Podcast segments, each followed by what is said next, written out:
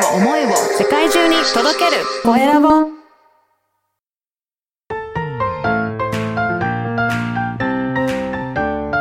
聞く力能力技術魅力があるのに伝わらない社長へ。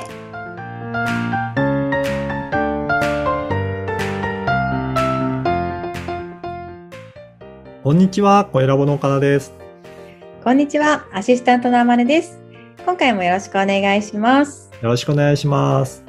岡田さん今日はどんなことを教えてくださるんでしょうか？はい、あのー前回いろいろ情報をどうやって得るかっていうお話もしたんですが、今回はですね、それにちょっとか、あのーまつわることなんですけど、対等なコミュニケーションってすごく大切だと思うので、それに必要なことはどういったことかっていうことをお話ししようと思います。はい。お願いします。はい。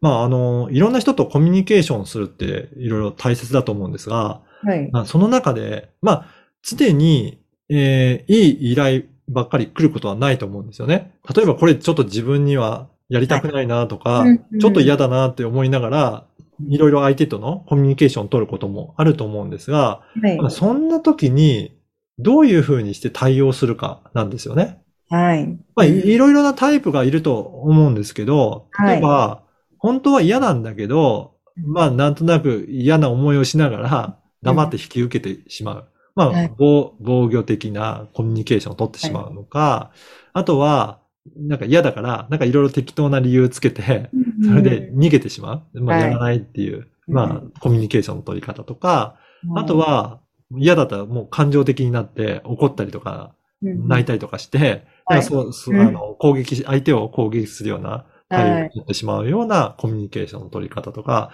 なんかいろんな防御反応の仕方するかと思うんですけど、はいなんか、どうですかね？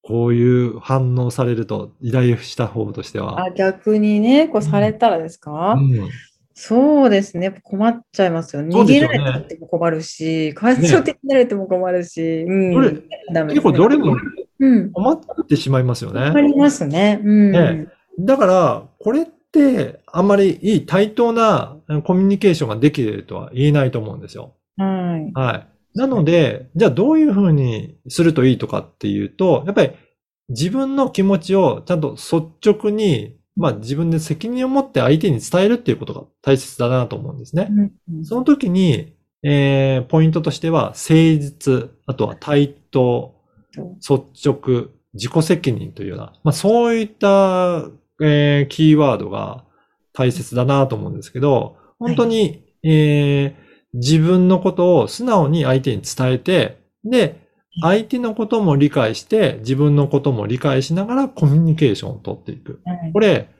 相手のことを理解することも大切なんですが、自分のことを理解するっていうことも、実は結構大切なんですね。なんで嫌なのかっていうのをしっかり考える必要があるんですよ。はい。うん。